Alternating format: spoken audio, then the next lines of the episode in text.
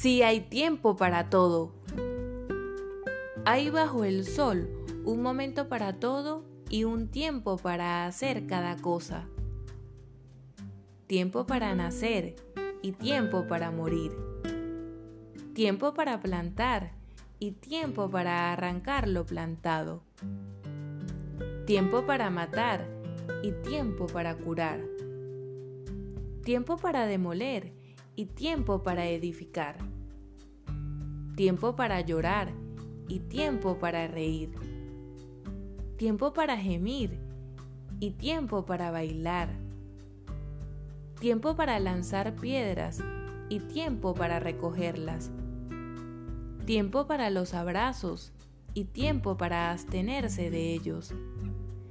Tiempo para buscar y tiempo para perder tiempo para conservar y tiempo para tirar fuera, tiempo para rasgar y tiempo para coser, tiempo para callarse y tiempo para hablar, tiempo para amar y tiempo para odiar, tiempo para la guerra y tiempo para la paz.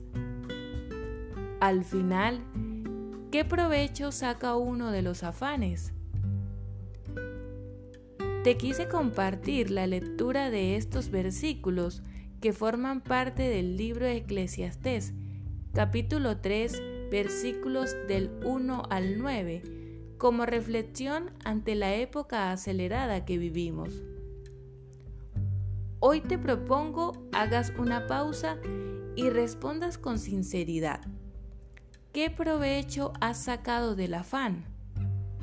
Únicamente tú tienes la respuesta.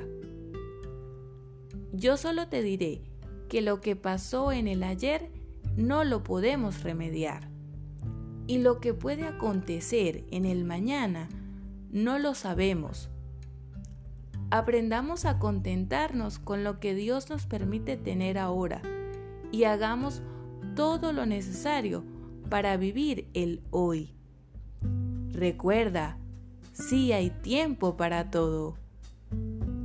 Con cariño, Dry en Letras.